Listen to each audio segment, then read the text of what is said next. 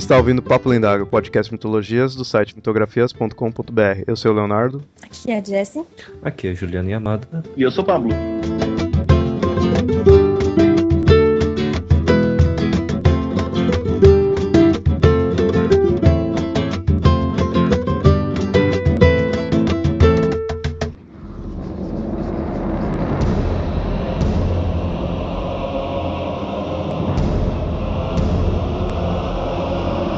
Mesmo sendo um costume antigo de várias civilizações, a mumificação se tornou popular através dos egípcios, com a intenção de preparar o morto para o mundo pós-vida. Com o tempo, a múmia passou de um costume sagrado para um monstro maldito e imortal, muitas vezes guiado por antigos espíritos do mal. Nesse episódio do Papo Lendário, vamos falar dos mitos da múmia e de todas as características e versões desse ser de vida eterna.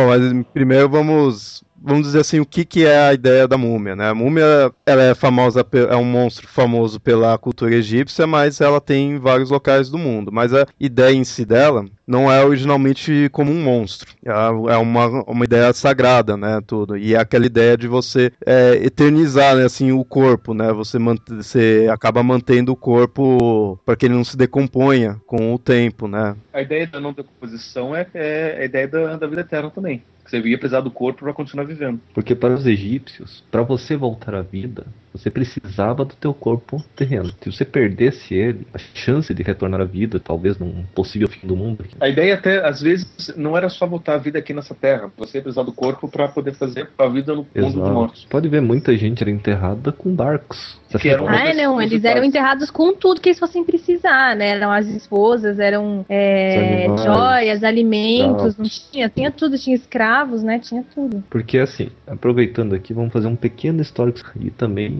uma pequena desculpa por que a gente nunca fez um episódio. Um episódio sobre essa mitologia. Diferente da mitologia grega, que a gente tem muitos escritos, muitos livros que sobreviveram, que diretamente dos gregos e também dos romanos, que eram gente muito próxima, um povo muito próximo dos gregos, os egípcios, dificilmente a gente teve algo que sobreviveu deles. Mas basicamente a gente tinha dois livros. Um era o livro dos mortos e outro era o livro dos deuses, se não não lembro exatamente o segundo nome. Não existem até cópias completas deles, que explicavam todos os ritos egípcios, suas crenças, tradições, tudo neles. Com o passar do tempo a gente se perdeu esses livros. Então muito que a gente sabe dos egípcios é o que os gregos escreveram, o que os romanos escreveram sobre eles. E os egípcios não, não é uma visão direta deles, é uma visão indireta. E isso atrapalha muito sua compreensão. Principalmente que os gregos estavam ali perto, então é os que mais ali estavam vendo, né? Então a própria você vê certas fusões das duas mitologias, né? Você vê deuses que acabam interagindo, né, com a mitologia egípcia e vice-versa, né? Isso é verdade. Como os gregos eles davam mais importância para a própria mitologia, de vez em quando eles diminuíam a mitologia egípcia na hora que faziam seus livros. Tanto que a lenda que a gente vai contar aqui nesse cast, que é a lenda de Isis e Osíris, foi escrita por um grego. Nessa mitologia, eles têm Deus Criador, Tot, se não me engano,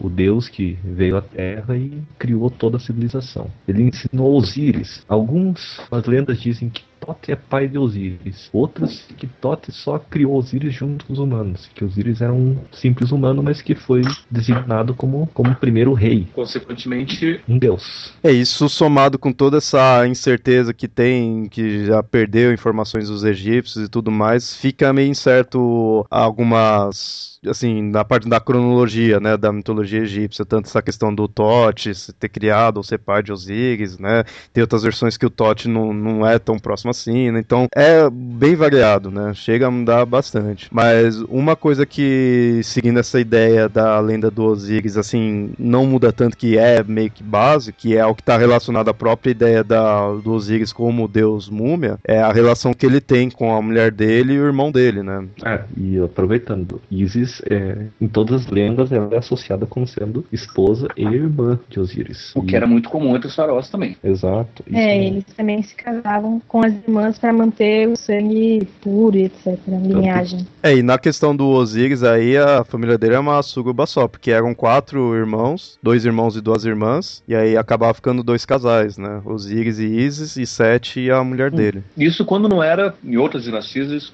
quando não tem, por exemplo, mães tendo filhos com filhos, e pais com filhas. Né? Quanto mais próximo, mais puro ficava.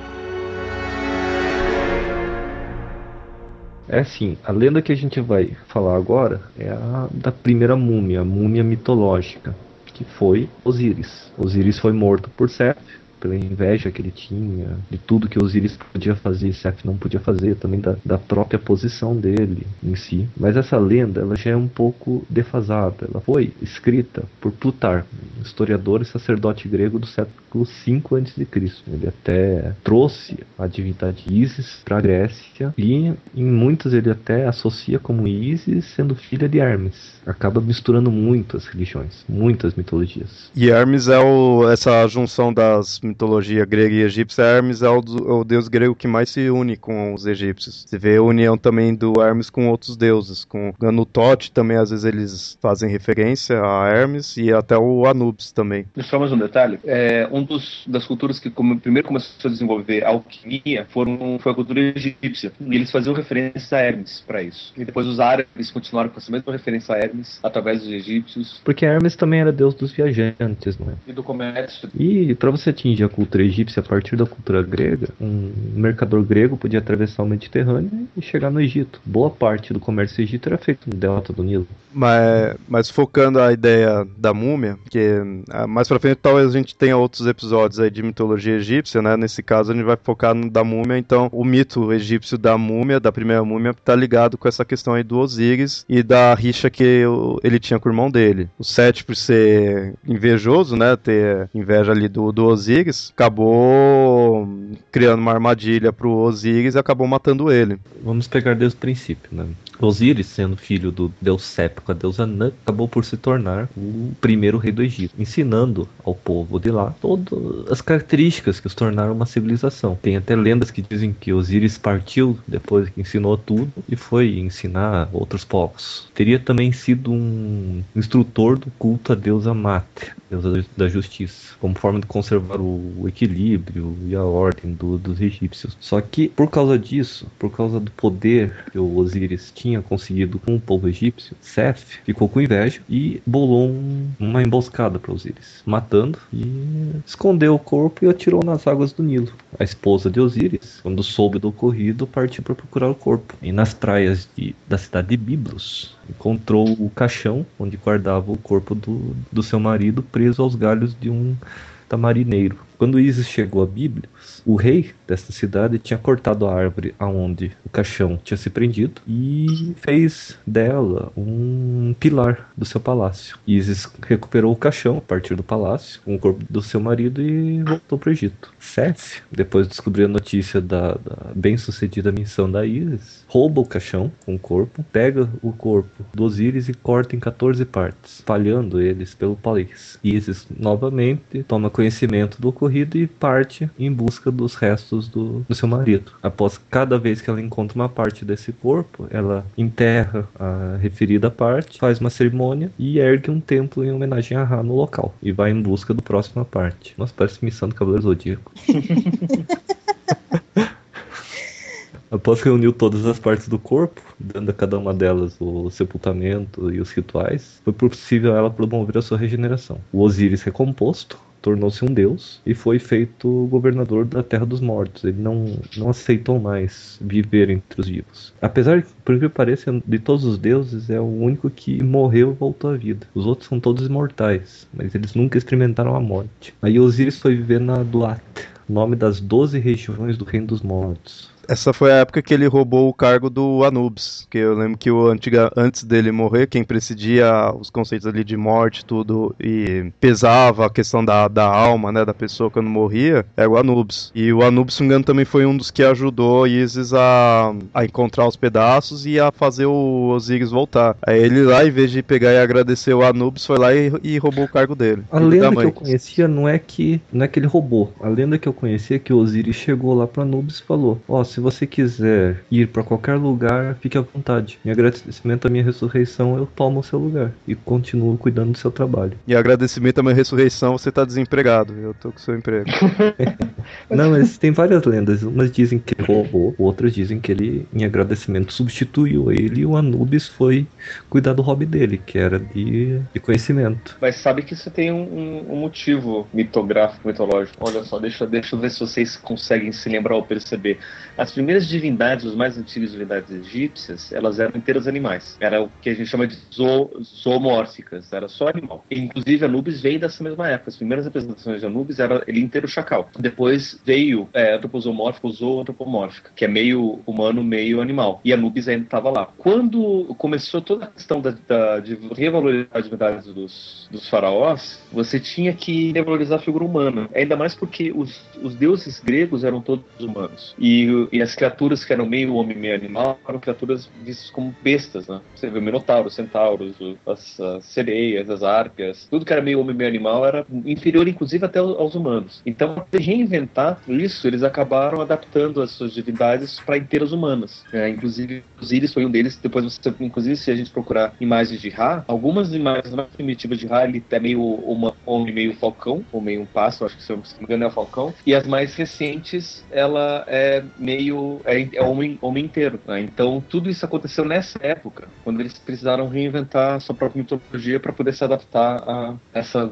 tendência mais antropomórfica. É, para quem caso não conheça aí, todos os deuses egípcios, assim, na sua versão mais popular, é tudo meio homem, meio animal. No entanto, Osíris e Isis, eles são totalmente humanos, né? Apesar do Osíris muitas vezes ser representado de forma esverdeada, né? É porque ele retornou, exatamente. É porque ele morreu e voltou, né? Por isso que eles dão essa coloração verde para ele às vezes. Tá mofado. É um morto-vivo. É, tipo, é um zumbi um egípcio.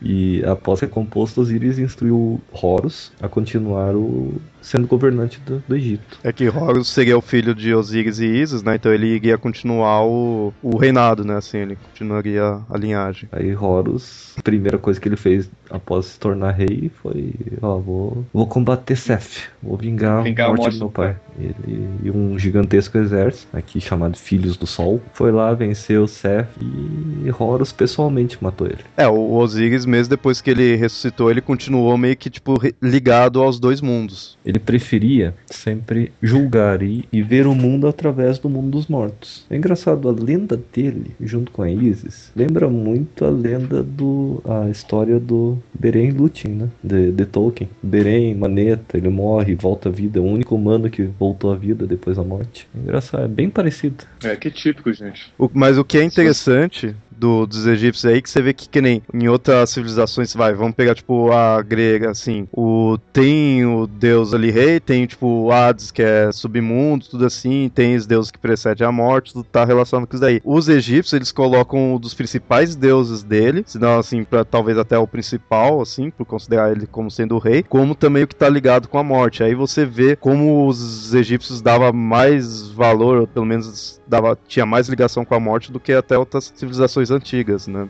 Pensa bem, os egípcios eles viviam quase que do lado do Saara. Eles dependiam das cheias do Nilo. Se as cheias do Nilo não fossem completas, eles morriam de fome.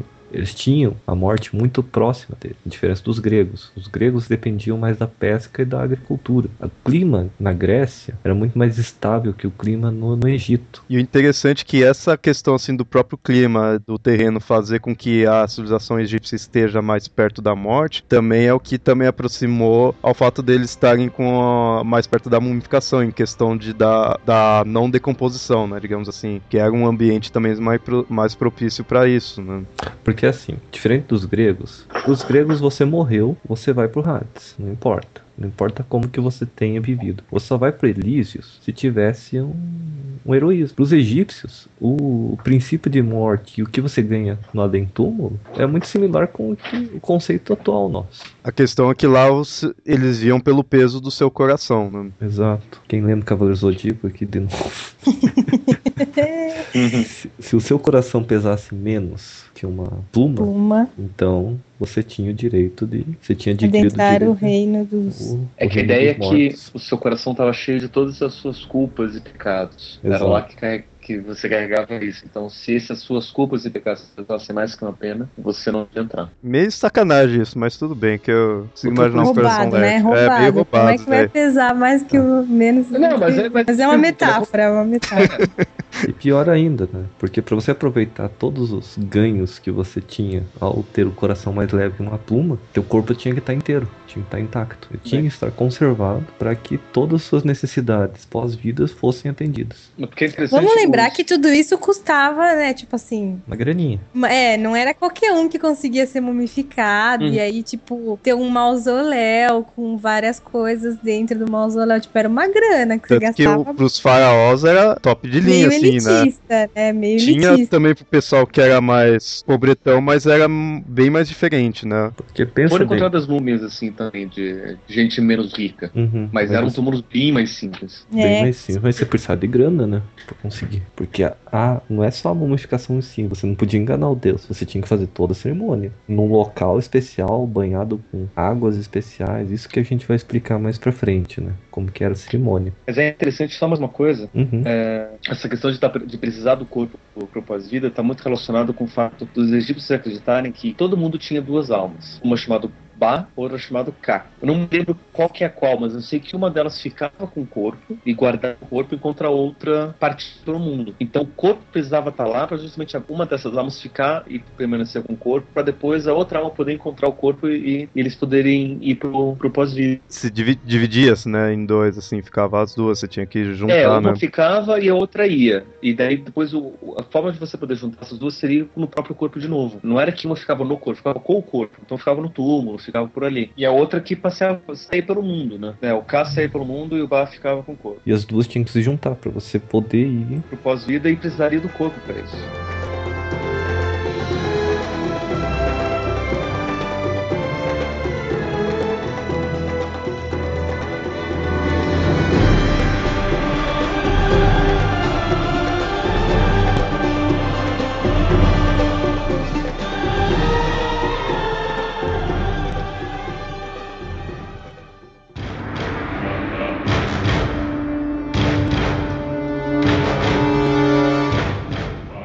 Cerimônia de mumificação era um ritual longo que simplesmente era para você tirar todo o líquido do corpo do, do morto, enrolá-lo em, em gases e colocar dentro de um caixão. O legal é que é um, uma cerimônia digamos assim, tipo, científica, né, assim, médica, digamos assim, né, e ao mesmo tempo sagrada, né, religiosa, porque tinha tanta questão de você ter os cuidados ali com o corpo, de você tirar as partes certas, tudo, desidratar, assim, tudo, ao mesmo tempo que também você tinha os pergaminhos que você tinha aqui, pô, a tipo, a parte mágica, assim, né? Os rituais, os cânticos, né? Então era bem. para eles era uma coisa só, né? Para eles não diferenciavam, mas se a gente for analisar agora, né? É uma, um, uma parte, tipo, teoricamente faz sentido na questão, né, de, da preservação e a outra é puramente religioso, né? Ah, mas é um, uma coisa simples. Você, naquela época era normal você misturar medicina com religião. Você tinha lá uma doença, ah, trata com esse remédio e reza para esse Reza Deus. três pai, pai Nosso, né? Até hoje, tipo, se deixar. Ah, com certeza. Tipo, fica gripada, leva a menina no médico e na benzedeira. É normal uhum, isso hoje em dia. Muito normal. O processo de, de mumificação, a cerimônia, ela é bem simples, mas demorada. A primeira parte, logo após a pessoa morrer, o corpo era levado para um lugar sagrado, ou lugar de purificação, conhecido como hipo. Lá, os embalsamadores, todos eles tinham que trabalhar com máscara, vestindo máscaras de chacal. Todos eles, não, não, não tinha exceção. É tudo adorador do Anubis, tudo é, fanboy do Anubis, ficava com Uhum. Não, porque como se fosse no candomblé, você tinha que baixar o deus Anubis para você. Baixava o cão. Baixar o chacal. É, o chacal. Vocês sabem por que chacal?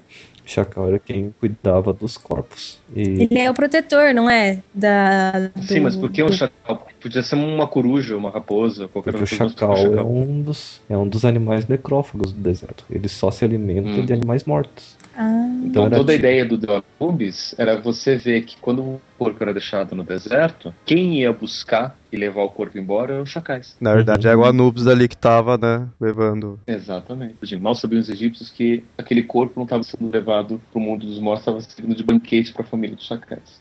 É. nada se cria, nada se, se perde, tudo se transforma.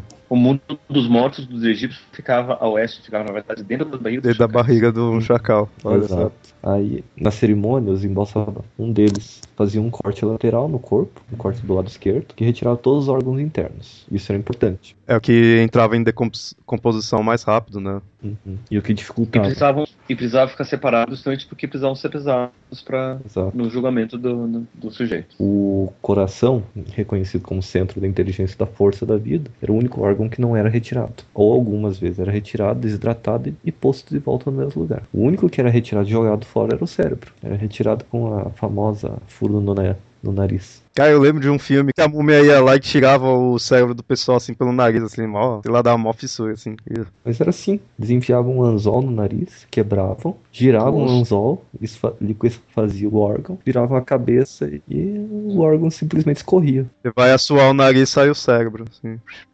É que nessa época, gente, ó, só pra, só pra poder situar um pouco, nessa época o pessoal não conhecia de anatomia como a gente conhece hoje. Então eles não sabiam para que, que servia o cérebro mesmo. né? Eu acho que o pessoal aqui da, da América pré-colombiana sabia mais sobre o funcionamento do, do, do anatômico do que eles. Né? Que, que, que tinha rituais de interpretação, sabia que tinha alguma coisa ali relacionada à cabeça, com pensamento, coisa assim. Lá não se tinha essa- essas ideias. Achava-se que o cérebro era só responsável pelo resfriamento do corpo. É, tanto é que pra eles a parte, o que representava inteligência e força da vida era o coração, né? Eles davam. Sim, porque se o coração para, acaba a vida. acaba a vida, né? Eles Então não, o que que é próprio da vida é o pensamento, a inteligência, as emoções. Eles não tinham noção de morte cerebral nessa época. É, mas assim, não, tinha, não tem como estar separado o, o coração do resto, porque se você tá vivo, você tem isso. Se você morre o coração para, é porque você não tem mais nada disso. Se você tá muito emocionado, seu coração bate mais rápido. Essa questão de morte cerebral só é possível acontecer se você tem uma máquina que consegue manter o corpo vivo. Porque a partir do momento que o cérebro morre, o corpo morre também. Se você tem uma máquina para manter o corpo vivo. Por isso eles davam ênfase pro coração, por isso que tinha toda essa importância e por isso que era o que era pesado, né? Ali o restante era só tirado, já também pra. Porque apodrecia rápido, né? Então é o coração é o que eles davam mais valor ali e tentava cuidar realmente ali. Porque o coração, qualquer coisa que afetasse o coração, afetava todo o organismo em si. Se você furasse o coração, a pessoa morria na hora. Era o único órgão que qualquer ferimento nele matava a pessoa. Além da cabeça, né? Mas, ah, você tinha casos de gente que ah, enfiava estaca na cabeça ela continuava viva durante algum tempo.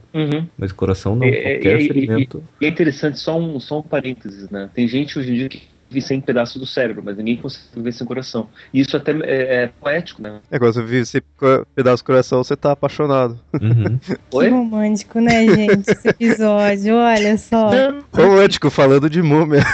Pô, não, mas é, é- é sério, tipo, você pode arrancar um pedaço do cérebro de uma pessoa, ela continua viva, você arranca um pedaço do coração, ela morre. Não, não só questão de apaixonado, pensando até mesmo no, no aspecto emocional das pessoas. Tem gente que pensa que vive sem emoção, mas não vive. Quer ser fria, quer ser calculista, mas tem lá uma emoçãozinha escondida ali no meio. Sem emoção a pessoa não vive. Sem cérebro, inteligência, muita gente vive por aí sem isso. Com certeza.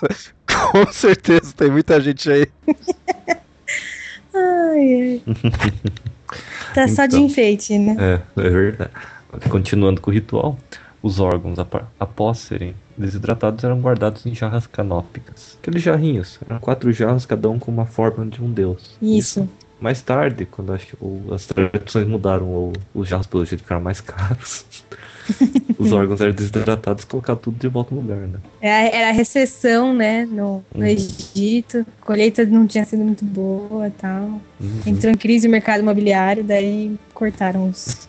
O Já. corpo, ele recebia um tratamento mais demorado. A desidratação demorava 40 dias. Era assim, o corpo depois retirado dos órgãos, era coberto com um sal especial chamado natrão, ou natro para alguns. Era um sal que eles catavam em mares secos. O sal era rico em potássio, nitratos e tudo mais. Ele tem uma propriedade de absorção de umidade muito maior do que o sal de cozinha. Após esses 40 dias, o sal era retirado e, e o corpo era ensopado com era en- enfaixado com linha, com uma faixa de linha embebida em resina especial, natrão também e essências aromáticas. E as cavidades, todas elas, eram do corpo, eram tampadas, sem exceção. Olhos, nariz, orelhas, Orelhas, né, ânus e gen- e genitália também. uhum, todos, não E os buracos abertos para poder tirar os órgãos. menos a boca. A boca era a única que a boca era fechada, mas não era tampada.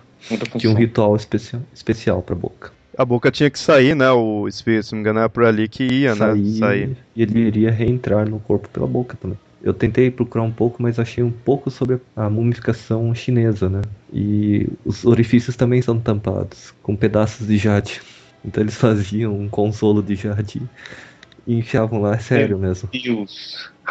E é interessante essa questão da, das resinas, dos produtos que eles passam para conservar, que isso é o que liga com o nome múmia. Porque pouca gente sabe o porquê, mas o nome, na verdade, veio dos árabes que visitaram ali o Egito e viram como era essa questão da mumificação tudo, e eles viram que eles eram cobertos por algumas resinas, né, escura, na hora que tava na, no, na hora do processo, que era chamado de betume. Para os árabes, esse, a resina chamava múmia, né? Era literalmente era igualzinho, né, o nome Depois da... que o corpo absorvia essa resina, ela ficava, ela tomava um tom verde escuro, verde musgo. Por isso, o verde do deus Osíris. Aí fica a pergunta, o que, que surgiu primeiro, a mumificação ou a lenda do deus Osíris? Não, mas as representações do Osíris como verde podem ter aparecido depois, né? De É. que é a mu- mumificação já Depois tinha eles esse processo. viram essa coincidência, né?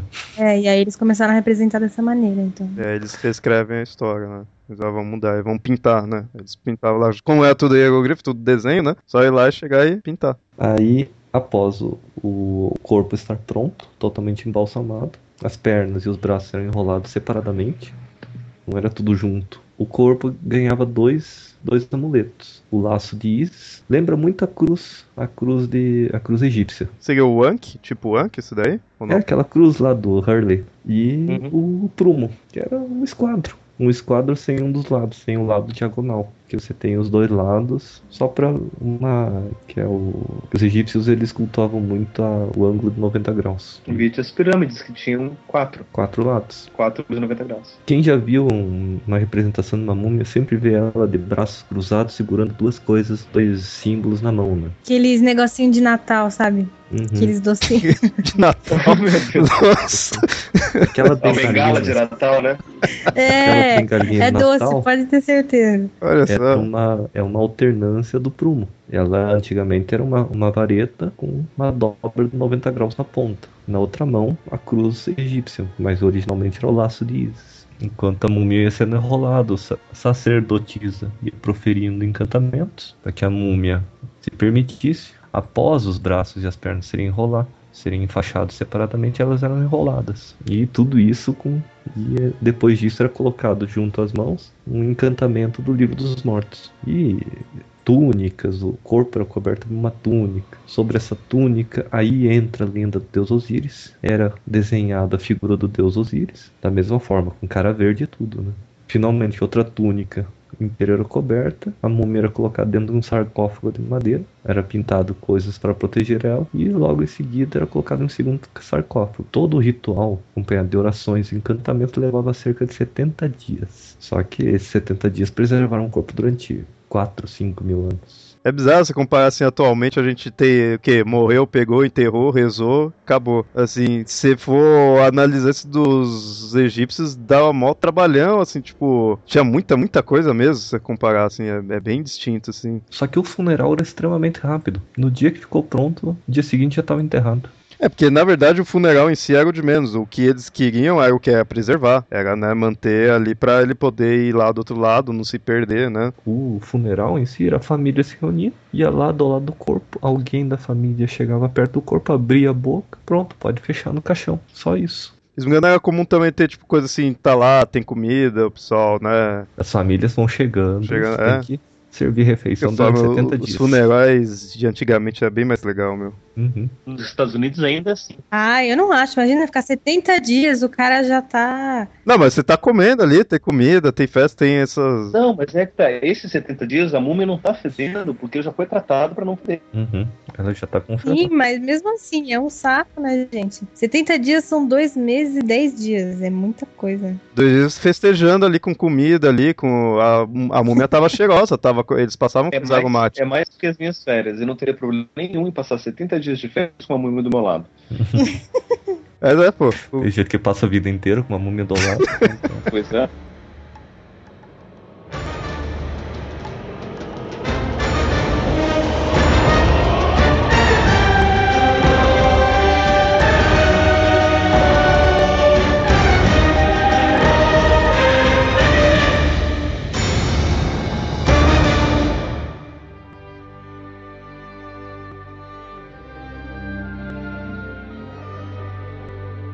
Morto depois de enterrado, agora o que ele tem que fazer é só nova vida. Lá ele vai ser julgado e vai ver se ele é merecedor ou não de passar a eternidade nos campos de caniços. No campos caniços você tinha duas opções, ou você passava no teste, seu coração era mais leve que uma pluma, ou seu coração era devorado pelo devorador de homens um, um, monstro que era mais uma quimera. Eu não sei, eu vejo a descrição dele, eu, eu acho que algumas lendas dizem que na verdade esse devorador de homens é o deus Anubis que foi escravizado pelos Íris.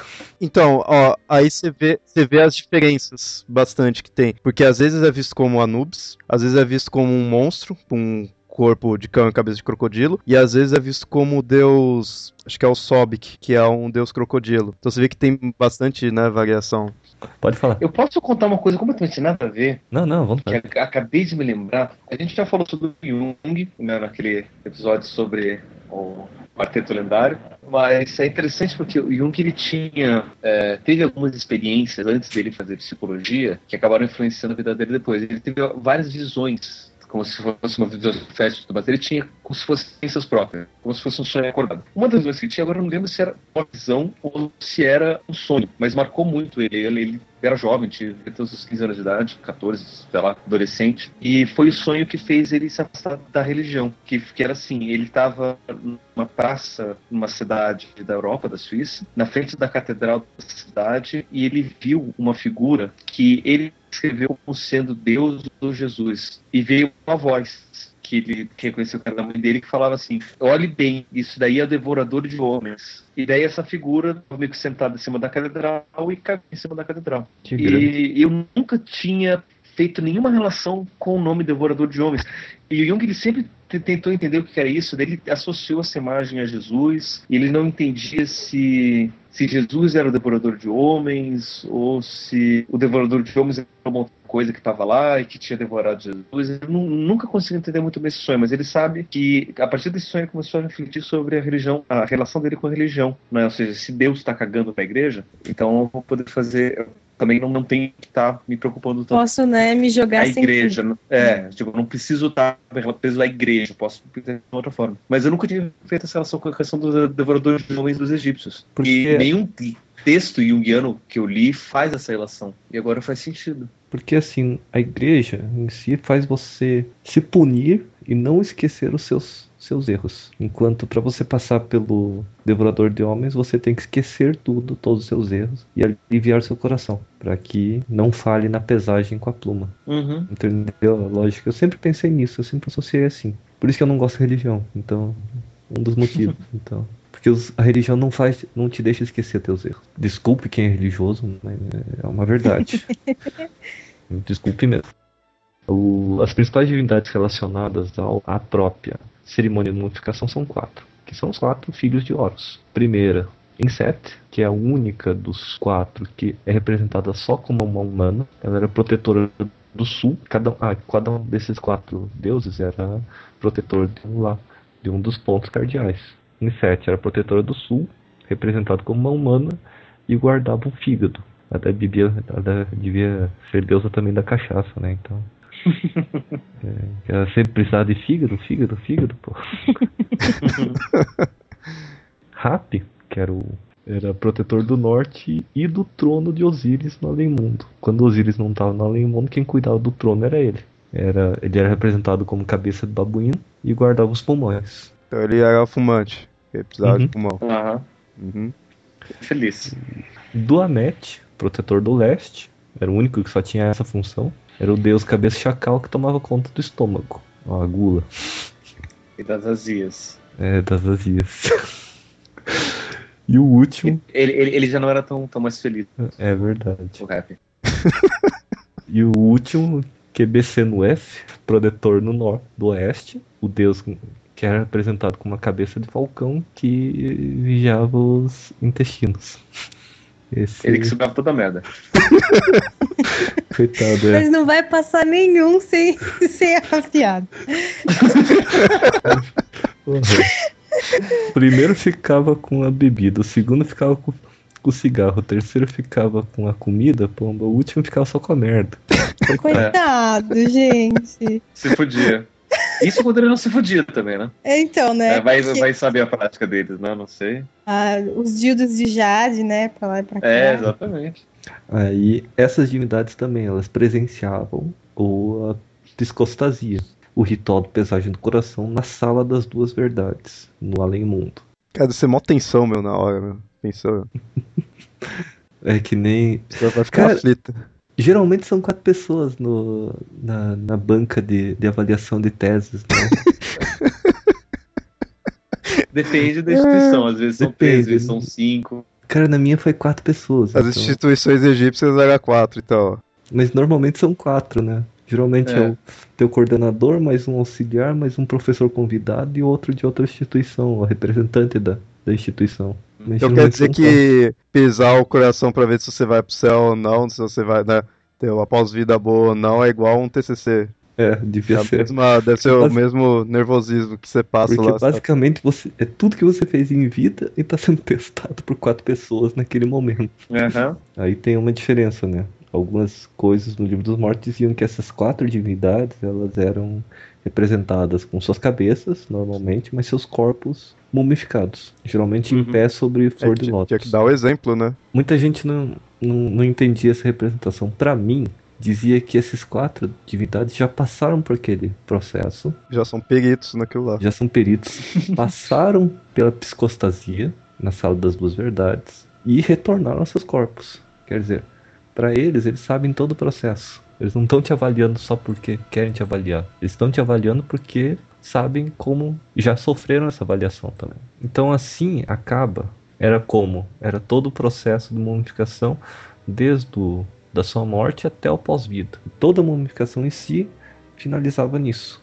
Agora... Uma coisa que eu fico pensando, não são todas as culturas que fazem o julgamento depois da, da morte, né? Não, não são todas. Normalmente Porque você... eu fico pensando, os, os gregos você não tem julgamento, máximo você tem uma recompensa ser herói, mas só. Ou você tem uma punição muito forte por você ter sacaneado o Deus, que daí você vai direto pro Tártaro e não com possibilidade de, de reencarnação. Ou até mesmo pros, pros hebreus antigos você não tinha julgamento, você simplesmente morria e esperava depois, mas não, não tinha essa ideia de julgamento, porque você já era um povo eleito, você já estava salvo. Fico pensando que, que essa ideia de, de julgamento talvez tenha vindo com os egípcios. Talvez tenha sido incorporado para o cristianismo, né? Tô pensando agora, não sei. É, talvez por causa que você vê que dos egípcios a gente tirou o barato da questão de ter tudo assim, mas você vê que é bem uma questão de julgamento mesmo, de uma avaliação mesmo, assim, né? O pessoal tá ali vendo se você realmente merece ou não, né? Tá estão te observando, né? Quando a pessoa morre, ele vai ficar, o pessoal vai ficar em cima, né? Os outros, esses outros deuses, né? Então é realmente uma coisa pesada, digamos assim, né? Há um julgamento, né, ali. É bem forte essa ideia. Porque, assim, no, na Divina Comédia, escrito pelo Dante, a gente tem... É, cada círculo tem o seu protetor. Nos primeiros círculos, acho que o terceiro ou quarto círculo, você já tem um julgamento. Se você chega lá, você é julgado para depois ser depositado em algum outro círculo para sua devida punição. Então, mostra um julgamento no inferno acontecendo, é onde você é pesado pelos seus pecados, tudo. E, se eu não me engano, quem faz esse julgamento é chamado de de Minos, que não seria necessariamente Jesus que faria o julgamento da alma quando você morre. A ideia que os cristãos têm do julgamento que é feito por Jesus seria depois do juízo final, quando o Apocalipse traz, ou seja, você morre enterrado, depois do juízo final é que seria feito esse julgamento onde Jesus julgaria quem seria salvo e quem seria eternamente condenado. Hum. Mas você já tem essa ideia de julgamento antes também. E eu fico pensando que talvez seja Jesus. Eu estou aqui tentando me lembrar se tem alguma outra cultura que traz essa ideia de julgamento do pós-vida e eu não estou conseguindo me lembrar.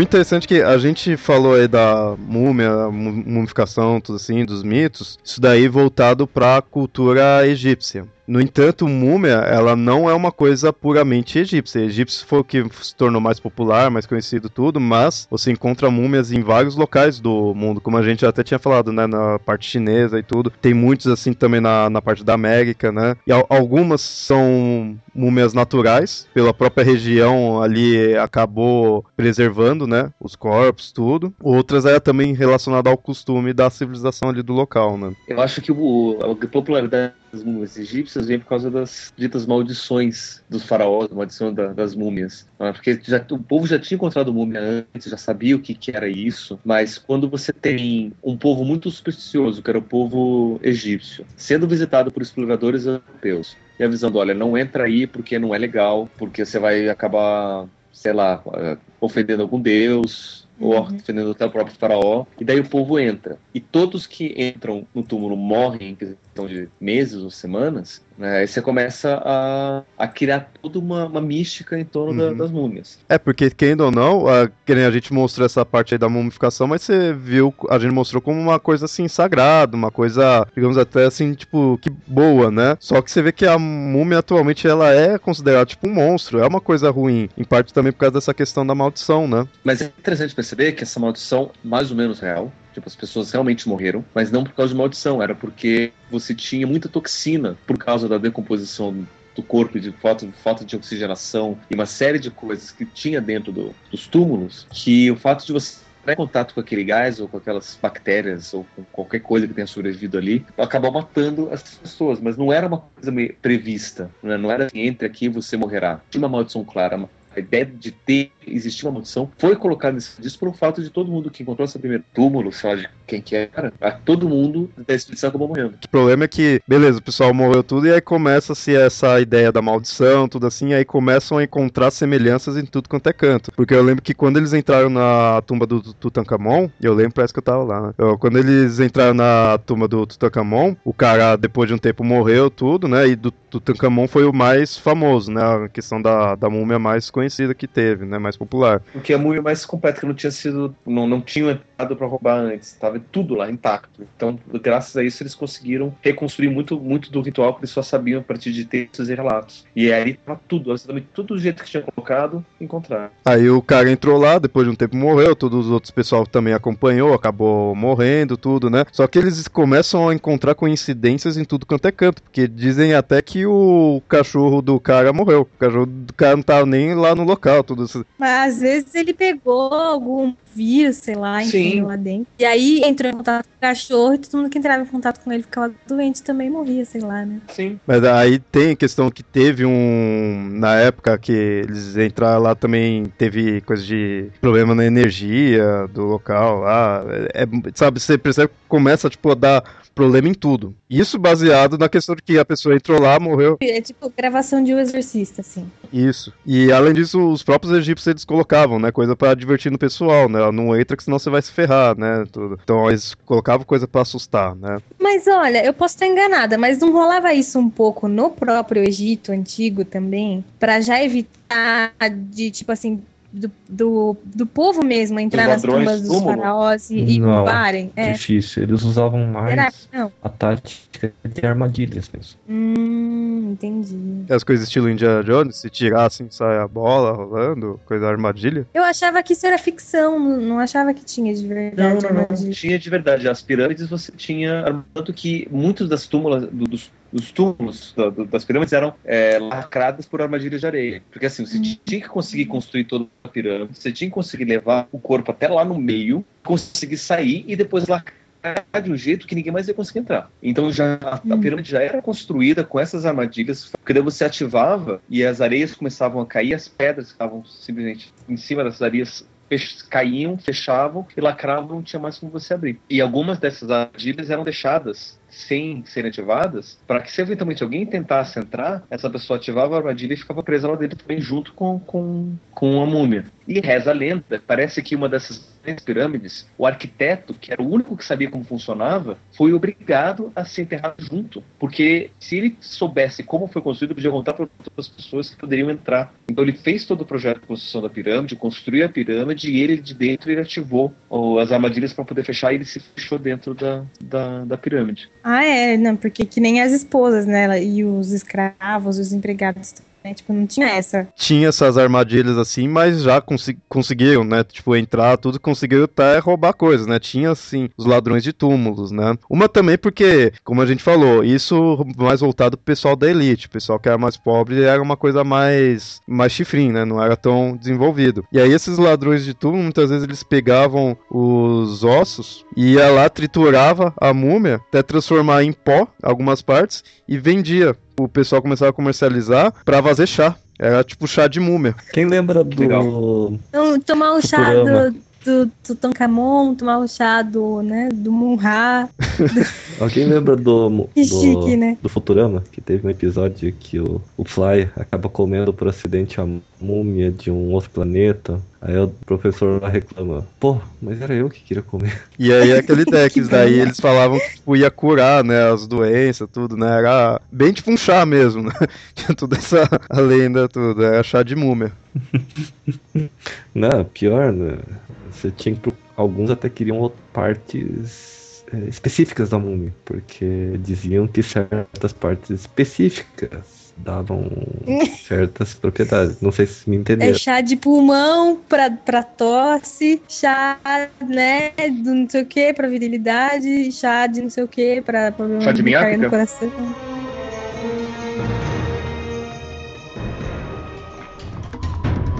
Então, como a gente falou, isso daí, tudo que a gente mostrou, questão do Tutankhamon, tudo isso daí era múmias egípcias. Mas como falei, né, no restante do mundo se encontrava outras, né? E com processos, né, dif diferentes, tudo. Num... Alguns até fica-se ainda a dúvida de quão religioso era. Tem algumas civilizações que o pessoal não, não entende ainda o porquê que se fazia, né? A mumificação, tudo ainda é mistério. Se encontrava bastante na América. No, no Chile já foi encontrado algumas múmias. Eu acho que essas múmias aqui da, da, dos Andes não, não eram necessariamente religiosas, acho que eram meio que acidentais. É, né? Por causa do clima, assim, né? Sepultar é uma, pessoas mortas é uma prática que existia desde a época dos, dos Neandertais. Então a gente já podia dizer que os Neandertais já tinham uma certa religiosidade, porque a ideia do sepultamento indica uma certa e alguma ideia de, de, religião. Então, todas as culturas que a gente tem noção, enquanto cultura, tem ideia de sepultamento, de alguma forma.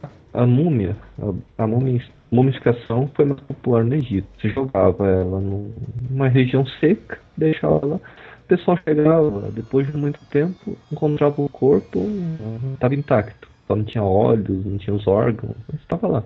Semi-intacto, boa parte da pele sobreviveu, músculo sobreviveu. Normalmente que você vê só sobra os ossos. Então, ou em regiões em que o clima favorecia, ou em regiões que as condições do solo favoreciam. É, mas teve a, o caso de Pompeia também, né? Foi uhum. extraordinário, assim, por causa da erupção, né? De como eles foram soterrados, os corpos foram conservados e tal. É, tanto que a maioria desses locais aí que tinha outras múmias era um local era seco ou é, muitas vezes também era frio, né? Era locais que ajudavam na preservação, né?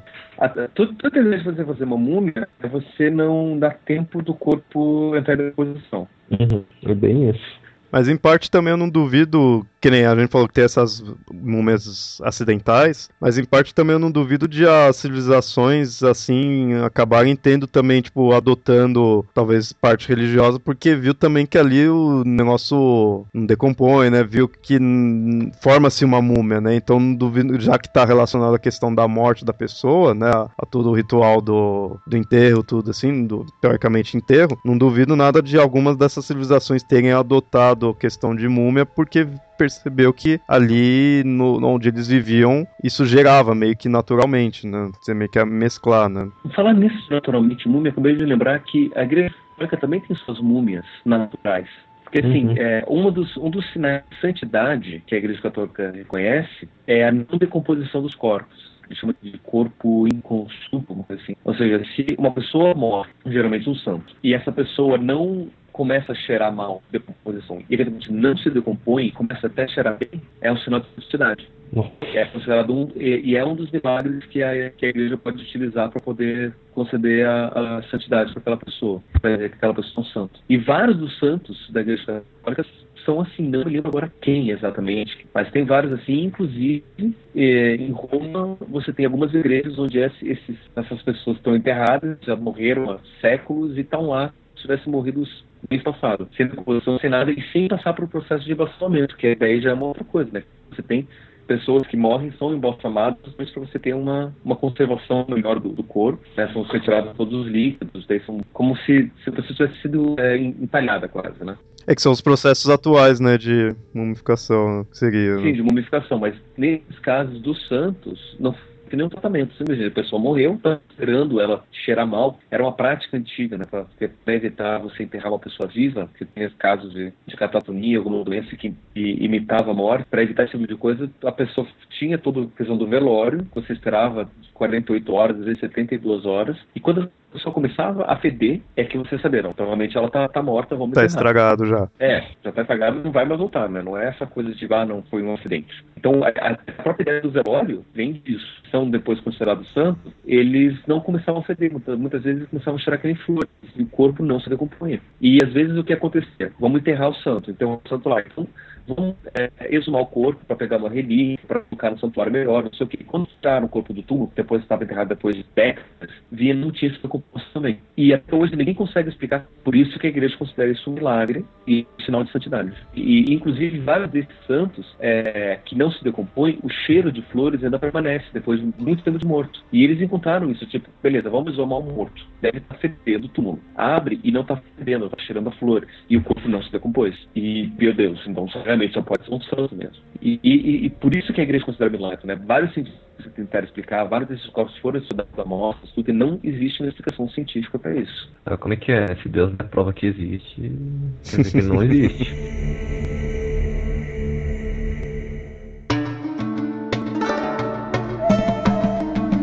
essas foram as, as lendas, né, das múmias, a, como é o, o costume, né, as culturas que tem as múmias, assim, tudo, mas como a gente já tinha falado, isso daí é a parte, tipo, sagrada, né? Só que a múmia é, é um... atualmente é visto como um monstro, tá meio que, tipo, do lado, assim, de vampiro, né, tipo, do lado do Drácula, do lado de lobisomem, assim, é, é popularmente visto como um monstro, né, algo pra... algum vilão, né, pra assustar mesmo, né? Isso a gente vê bastante na, nas mídias, em filmes, né, tudo, são são as coisas clássicas de colocar a múmia como aquele monstro é, tudo enfaixado, andando atrás de você de forma lenta, né? Ali querer te, te pegar, né? Essa é a ideia clássica da múmia. Dos zumbis. Assim, é que quem ou não, a múmia, de certa forma, é um zumbi, né? É alguém que morreu e voltou, né? Então, ela não deixa de ser um tipo de zumbi. Mas o... por isso que o que marca ela é bastante também a questão da, da aparência, de ser aquela ideia, né?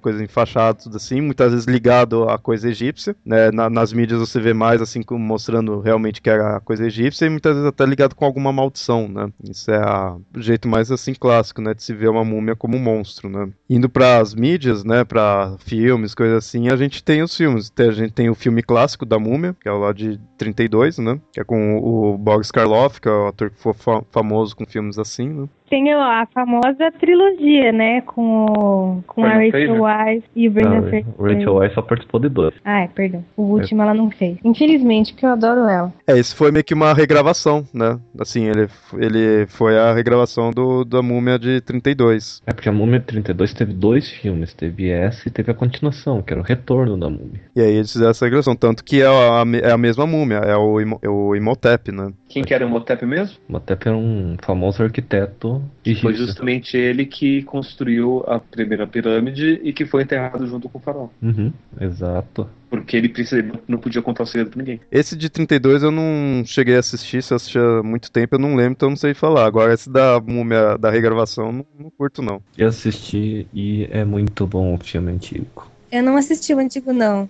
Porque assim. Não, mas o novo você não pode levar como um filme de terror, é um filme de aventura. De ação. não, mas mesmo assim. É, exatamente, é não, não, eu, não, eu considero como um filme de ação, mas mesmo assim não me chama muita atenção, né? É, eu vou, eu vou ah, dar um eu spoiler. Adoro, porque é comédiazinha. Eu recomendo assistir o antigo, porque ele é muito mais terror. Ele lembra o terror do Frankenstein. O roteiro dele é muito similar. Assim, é um, um sacerdote ganancioso que quer o tesouro, ele ressuscita a múmia. É bem parecido com a da, da, da do, desse filme novo. Só que a múmia começa a matar a rodo, né? Porque ele, a múmia se apaixona por uma mulher e começa a, a, quebrar as ordens desse sacerdote. Até que no final Isso é um puta de um spoiler, mas não vai estragar o filme. O filme é muito bom, ele tem uma hora e dez, uma hora e vinte de duração, é muito rápido. A múmia se apaixona, se sacrifica, mas antes de se sacrificar, mata o sacerdote que estava controlando ela. É sempre uma mulher, né? Vocês vão vendo. Ó, esse filme aí da Múmia, que é o, é o clássico, né? É o filme clássico da Múmia, tanto que é o, é o, da Universal, tudo, né? É o filme clássico. É o Imhotep. Tem um outro filme, não sei se vocês conhecem, que é o Bubba Hop Tap. É um filme com o Bruce Campbell, que a gente sabe que é o que fez o Evil Dead. É, é muito zoeiro o filme, é, eu gosto pra caramba. Ele é assim, ele é o Elvis. O Elvis, ele forjou a morte. Na verdade, não é que ele forjou a morte, ele colocou um carinha no lugar dele. É, ele tá cansado, né, da, da fama, e colocou um sósia, e o sósia que morreu. O sósia morreu. E aí ele fica dizendo que é o Elvis, mas ninguém acredita nele. Ele tá num asilo, né? e tá nesse mesmo asilo, tá o, o presidente Kennedy. Só que aí ele também não morreu, e aí ele fez uma plástica que agora ele tá negro. Uhum. E aí tá os dois no asilo, e aí começa a ter algumas mortes ali no asilo, quando eles vão ver, é uma múmia que voltou e aí tá se alimentando dos velhinhos, né, de lá. Uhum. Imagina só você ver o Elvis Presley e o Kennedy velhos enfrentando uma múmia. Esse é o filme. Kennedy negro, velho. É, é muito bom o filme. Já dá pra perceber que não é para levar a sério, né, o filme, mas é muito bom. Cara, e é muito divertido. E vale a pena. Assim. É difícil achar pra alugar, mas acho. Foi lançado no Brasil direto pra DVD. Era pra ter ido pro cinema. Pô. Eu fiz até uma. Cara, muito tempo atrás eu fiz um review desse filme. Eu tava doido pra assistir. Antigos espíritos do mal. Transforme esta forma decadente em mundo que tem vida eterna.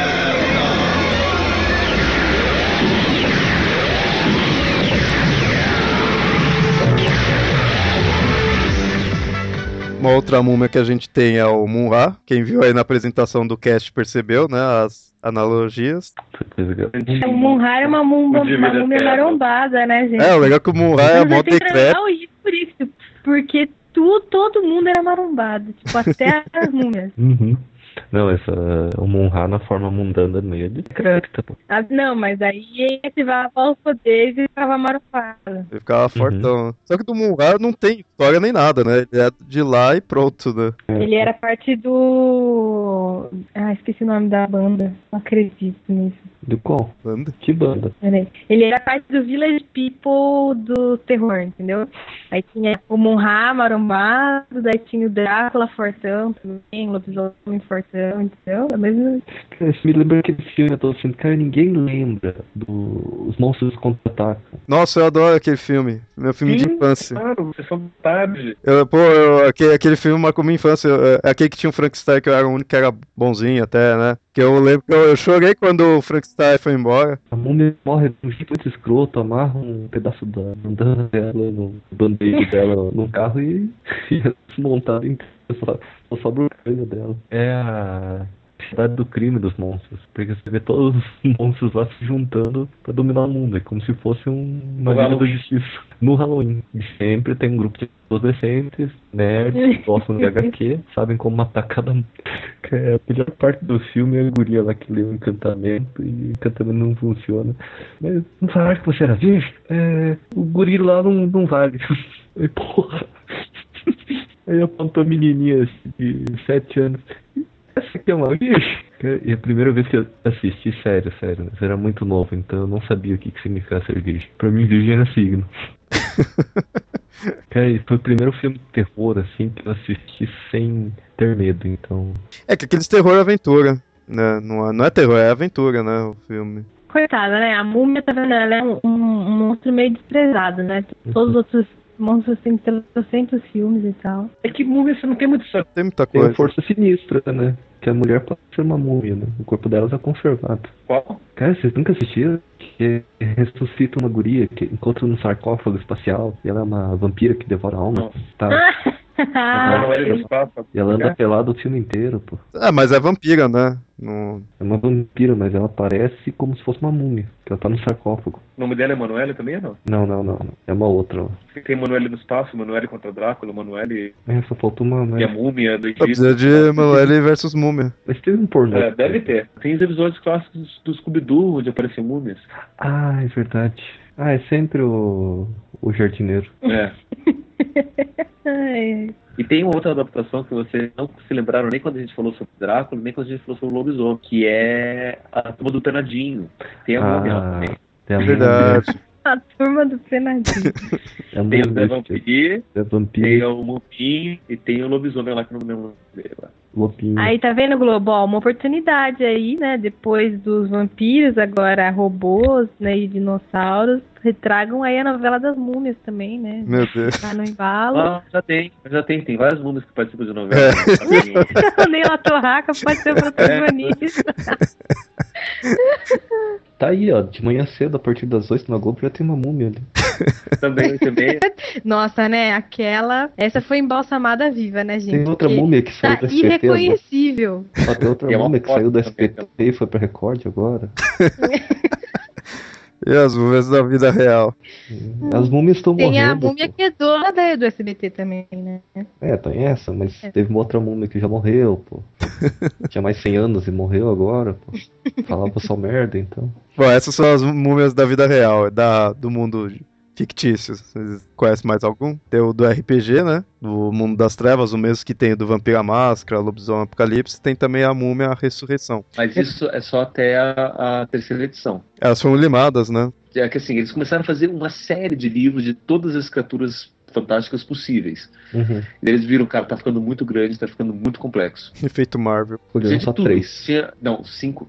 Cinco? É que foram É lançados tudo só três cinco. no Brasil. É, agora, agora tudo é cinco, tá? São, não são mais 13 clãs, 15 era, agora é tudo cinco. O básico de tudo é cinco, no, é o número mágico do, do storytelling agora. Sério? É, mu- é. Então, assim, no- na versão antiga você tinha vampiro, lobisomem, mago, múmia, fantasma, fada, Tinha demônio. tinha, é, demônios, bruxa, tinha de tudo. Agora você tem lobisomem, vampiro, mago, é, que eles chamam de é, as fadas ainda, só que é um, Mas os magos não acenderam, tipo assim, Não, ficaram tão elevados e não sei o que, e aí Não. acenderam.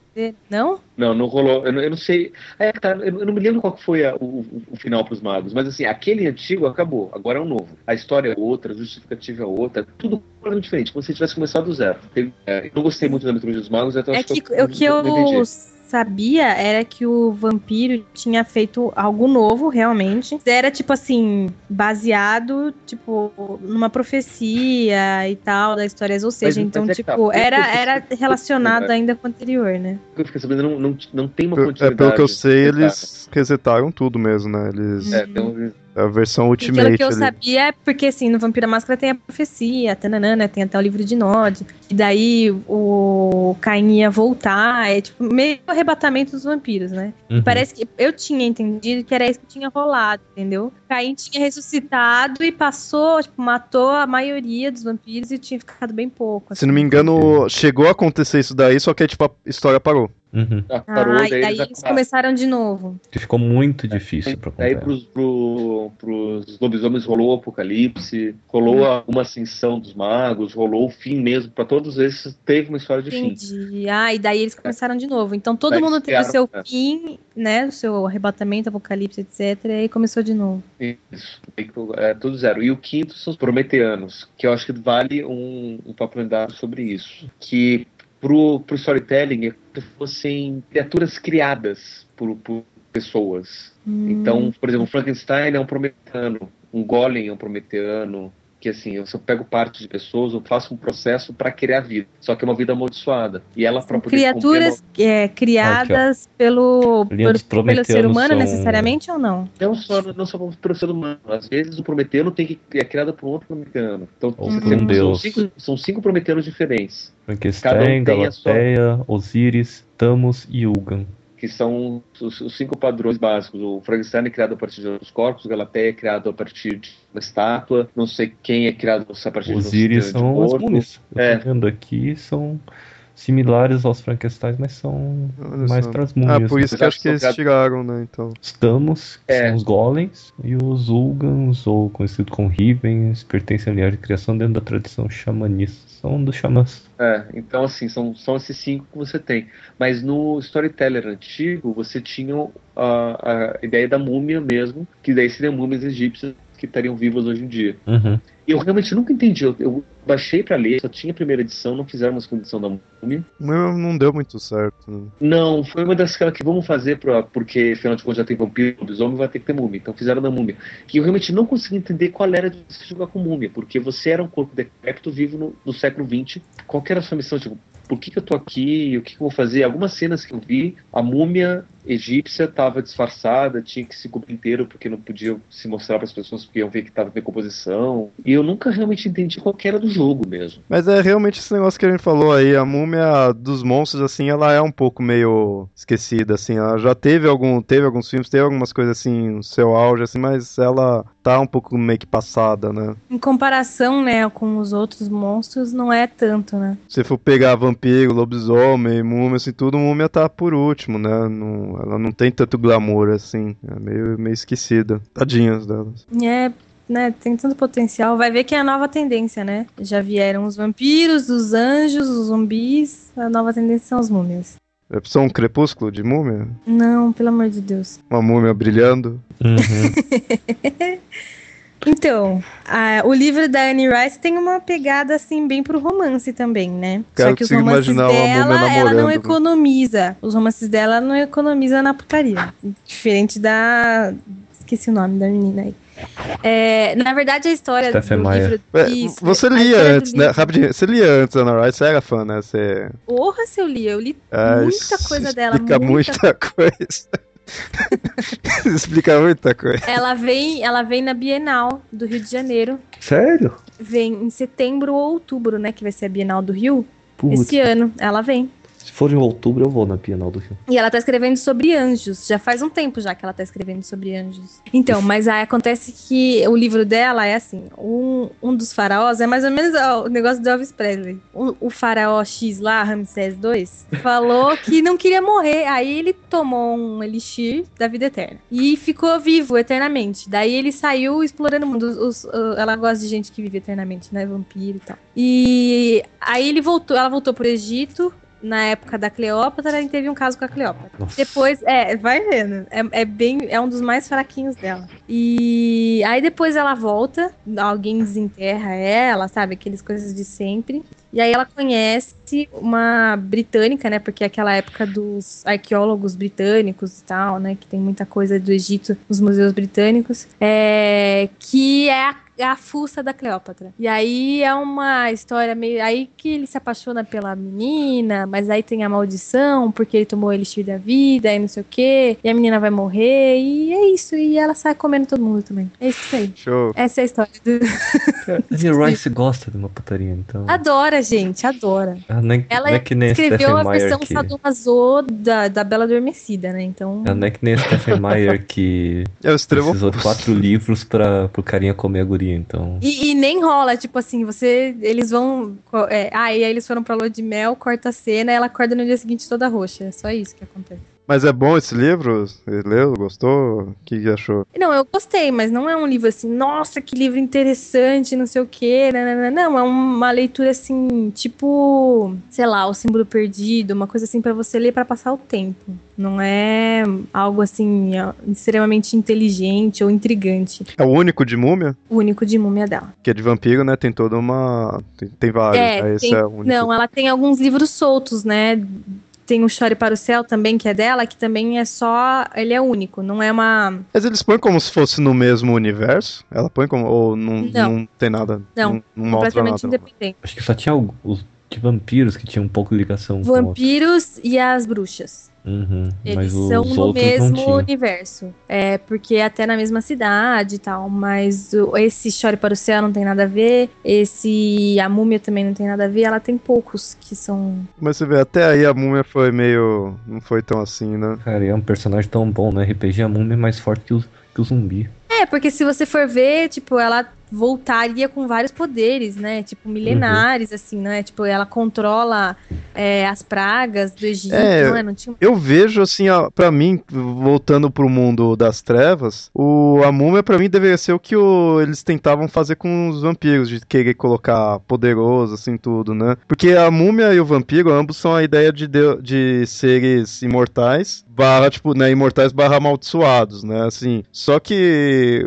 a múmia tem toda a questão mais assim nobre, né? Já que a gente tá acostumado com essa ideia egípcia do faraó, tudo assim. Então, para mim ele seria tipo um vampiro poderoso e extremamente arrogante, né? É, não, porque se você pensa, um, um faraó que volta à vida, ele era o mais poderoso, tipo, ele era o deus encarnado na cabeça dele. E aí ele volta pro mundo com essa mesma mentalidade, entendeu? E, e teoricamente ele teria poderes poderosos, porque ele tem milênios de existência e nananã. Porque a, a, vampiro é assim, né? Quanto mais antigo é o vampiro, mais poderoso ele é. Eu lembro que no D&D as múmias eram bem mais poderosas que os zumbis.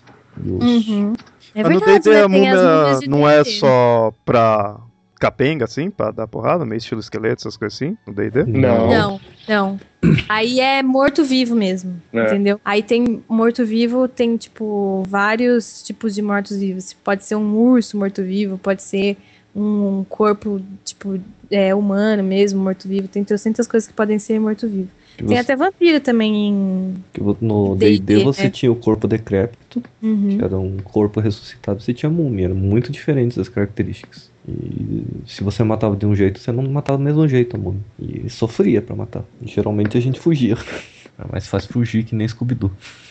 A gente, cada um escreve um livro de múmia agora e vamos começar. Mas é, vamos, a gente tem que fazer as múmias renovar, trazer de volta as múmias né? aí. É, a melhor coisa sobre. Não múmias, mas sim sobre o. Nos quadrinhos que eu vi sobre isso é aquele famoso Batman Livro dos Mortos. Então, só uma rápida conclusão aí do. O que, que vocês concluíram aí da múmia? O que, que vocês acham, assim? Eu concluí que a múmia. É... Primeiro, é um monstro pouco, pouco utilizado. Podia ser melhor utilizado. E outra que sempre é fascinante, né? Eu gosto da Facinho porque ela tem uma mitologia inteira. Ela tem uma nascente mitológica diferente do Frankenstein, do vampiro e de outras, do lobisomem. Ah, eu acho também que as múmias podiam ser melhor aproveitadas. É... Mas Porque a mitologia, a mitologia egípcia é muito interessante, né? Então, casar esses dois conceitos e criar alguma coisa interessante seria Porque legal. você falar de múmia, você fala de mitologia egípcia. Falar hum. de mitologia egípcia, você lembra de múmia. Então, é, não tem escapatória. Mas assim, sério, eu fico pensando, mas o que, que você vai fazer com múmia? A ideia da múmia era você conseguir conservar o corpo pro pós-vida. É que esse é o problema, a múmia foi deturpada, ela não era um monstro, né? Aqui, agora que a gente transformou ela num ser sinistro, né? Uhum. Por causa da, da, das, das, histórias da, é, da, tem das maldições, né? Apesar que muita gente não gosta desse filme, mas eu gosto do Noite no Museu. Lá a múmia foi bem é aproveitada. É verdade, é uma múmia. Puta que agora que você falou é verdade, agora lembrei, é uma múmia. Também que a múmia termina o filme com ela dançando lá, mas até que é legal também, né? Mas é da Disney o filme, não é? Mas uhum. o filme até que não é ruim, não, viu? Eu, eu, eu, não achei tão ruim. Eu, eu assisti não, é, um fosse uma merda. Comédia infantil, mas é um filme né, simplesinho, né, infantil, infantil, mas não é aquele infantil idiota. É até que legal. Se você não presta no atenção e, bem. E o mais legal é que, tipo, a ideia faz sentido, sabe? Tem. dá credibilidade, né, para as coisas que acontecem, da questão da múmia tudo. Então é isso que eu achei legal. Mas eu continuo me perguntando que tipo de história você vai fazer com múmia. Ah, Annie Rice não fez uma que saiu comendo meio mundo? É, vai pensando no que você gosta, entendeu? E, tipo, é uma coisa de brainstorming. É, mas a Annie Rice só faz fazer. coisa que vai comer no meio mundo. Isso que infelizmente. Então, mas é, cada um faz, entendeu? No seu nicho de. Entendeu? No que se gosta de escrever. Se um dia a Annie Rice pegar os personagens da Disney pra fazer isso, cara, vai ser. Ai, ai, ai. Mas tá, é, o que eu concluo é isso daí. Precisa. Não sei como fazer a questão da múmia, né? Mas é realmente. Eu, eu dá dó da múmia. Ela foi um, um monstro meio que desapro, pouco aproveitado e com, conforme. Ele nunca foi, foi monstro. É É, esse que é o problema, né? É, olha, olha a oportunidade de ganhar dinheiro, hein, gente? Dá para escrever o ladrão de raios, aí escreve o ladrão de túmulos, o ladrão de. Entendeu? Alguma coisa assim. Olha, é verdade. Usa a mitologia egípcia. É, o ladrão de raios, qual que é? É o do. É o do Percy Jackson, É lá o da escritor do. Percy Jackson, ele tá escrevendo uns livros egípcios, com mitologia egípcia. Ah, tá já vendo lançou, só? lançou Tá já vendo tem só? um aí que lançou, não sei como que é, não sei que eu não Vou conheço nada. procurar uma mitologia bem obscura, sei lá, babilônica. E vou fazer a mesma coisa. Mas é, querendo falar, é porque foi transformado em monstro, não, originalmente não era, então não soube se apro- aproveitar, né? Os outros monstros que a gente tem mais famosão já eram É originalmente. sempre. E fora que assim, ó, repara, é sempre a múmia voltando, tipo, hoje em dia. E se fosse uma múmia, tipo, lá? A Itália Egito Nova. antigo, entendeu? Mas é uma múmia, morreu e embalsamou. É múmia. Um dia, de, um dia de idade de múmia? Aí Não, ela seria podia ter, múmia. sei lá, uns 10 anos ou uns 100 anos, ah, ou, entendeu? Pra mim, múmia é o melhor é colocar na época assim de, de arqueologia, época de 37, tipo Indiana Jones, assim, que é a época que eles estavam. anos 30, investiga- 40. Que é a época que eles estavam, né, investigando, daí começou a ir Então, atrás. mas todo mundo faz isso, né? A múmia é assim, o livro da Anne Rice. então, assim. é, mas eu acho que encaixa melhor do que aqui. O problema é que, que nem falou, já é uma coisa muito usada. Mas eu acho mais fácil porque aí você consegue trabalhar também a parte da maldição, tudo assim. Atualmente, sei lá, múmia agora, múmia é coisa do passado. Agora a moda é. Ah, é, e, Jesse, agora que você que tem de moda, então, você vê, a múmia não tá na moda. A moda Não. agora tá o que? Tá vampiro, zumbi, anjo, Anjo, anjo. anjo. Vampiro já tá saindo, né, gente? Tipo assim, ó. Pensa, pensa. Crepúsculo tipo acabou, assim, né, com a moda de.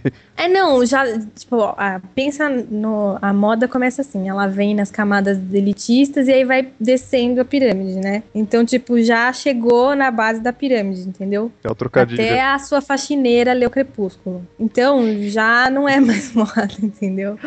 Aí os anjos e zumbis que estão com bastante força, né? Mas não Vamos tem questão aquele negócio é da moda de sempre voltar a coisa que é antiga. assim, É, mas é né? cíclico, é cíclico. Esse cíclico, então, tem que voltar Mas aí, múmias. depois. É, então, Já tá que é coisa de, antiga. Exatamente, tá na hora de trazer de novo. Já é o que? É mais de dois mil anos que precisa voltar essa moda aí de múmia. Mas aí eu me pergunto, que história você vai contar com Já isso, falei, gente? Não o- tem. Lógico que Não, o cara vai roubar o, tú- o túmulo e daí vai descobrir os deuses egípcios e a múmia. O que, que ela vai fazer? Vai estar morta lá, esperando a ressurreição, e daí vai ser o julgamento dela, daí ela vai lá pro pós-vida e daí acabou. O que, que mais tem de história? Não, mas Não, não, é um monstro, não tem, não tem o que se fazer em cima disso. Lógico que tem. Não seja, não seja sem criatividade. Não, não é questão de ser criatividade. É que assim, tipo, beleza, eu vou criar um monstro novo, não precisa ser necessariamente uma múmia. Eu queria uma coisa nova, eu queria um zumbi, já tem, ou crio. Percebe? É, se eu for usar a ideia da ou ela vai ser um monstro que não tem muita função porque não tem cérebro, Ou faz ela Ou- brigando contra o monstro. ou faz brigando com o monstro, mas não sei pra qual, sei lá, pra Nossa, tipo Godzilla, assim, né? Não, Godzilla. Versus, meu Deus, A a, múmia múmia. do Godzilla. Godzilla vs o múmia. Ultraman já enfrentou um- uma múmia. Show. É, então, Mú- múmia ela é meio, às vezes, visto meio capenga, assim, né? Ah, faz assim, um filme que o monstro da Lagoa Negra volta à vida e tá destruindo o mundo, eles têm que trazer a múmia à vida, pra, que é o único monstro que eles têm pra enfrentar Pra o monstro da. Lagoa Negra. Ou um apocalipse zumbi, e o único que consegue derrotar os zumbis é uma, a múmia, porque ela também é um zumbi. É um zumbi ela É, mas daí ela escraviza a humanidade inteira, né? Pra É, mas-. É, aí ela vai querer usar os zumbis de exército, né, pra ela. É, porque aí os zumbis vão ser outra fonte de poder, que ela não pode controlar. Os zumbis são vírus, e ela só consegue Enfim, né, controlar os mortos completos. É isso aí. Mandem suas sugestões de histórias com múmia pra gente. Quem sabe? Só pra gente provar que que, existem. Não existem Isso, e a gente escreve e ganha dinheiro coisas. Vamos colocar a múmia na moda. Aí, tem que pôr a múmia na moda. É, se você tem a história, é só saber fazer o roteiro. Eu, eu acabei de pensar numa história aqui, mas talvez seja ofensivo pra muita gente. Pode falar. ah, foda-se, é ofensivo. É que assim, eu fiquei pensando, e se eles descobrissem, por exemplo, que a segunda vinda de Jesus, na verdade, ele volta como uma múmia, porque ele foi enterrado e foi o corpo foi mumificado, daí ele volta e ele é uma múmia, assim. É que pra, pra mim, na verdade, eu sempre pensei em Cristo como um zumbi, né? Pra mim, Cristo é o primeiro zumbi da história, né? Uhum. Ah, sim, você fala na época mesmo. Não, não. é, na época dele. pô. Porque ele é verdade, realmente, ele foi enterrado e voltou, né? Não, Lázaro. Lázaro é o primeiro zumbi. É É que verdade. assim, Ah, é verdade. Ah, mas, mas Cristo é o zumbi mais famoso ali, né? E ele foi propagando, né, a, a mensagem dele, então ele começou com o, o Apocalipse zumbi. Jesus seria uma múmia nova, porque foi mumificado, e daí dele é ele voltando. Mas uhum. sei lá o que, que ele fazia também. Pô, interessante, aí coloca Cristo como, como múmia. É, mas o que, que ele ia fazer? Sei lá, pregar, pregar a mensagem dele, é, trazer a mensagem. Dá pra fazer um filme, filme religioso, dá pra fazer uma história religiosa. Precisa ver. Tem tanto filme religioso que não falta aí. É a paixão de Cristo, múmia, assim, sei lá. Não sei, tô pensando aí, tentando fazer uma, ter uma ideia. Gente, é o filme do Monty Python, isso, né? é. É, ok, acho que não, não, não tenho mais ideias. Chega então.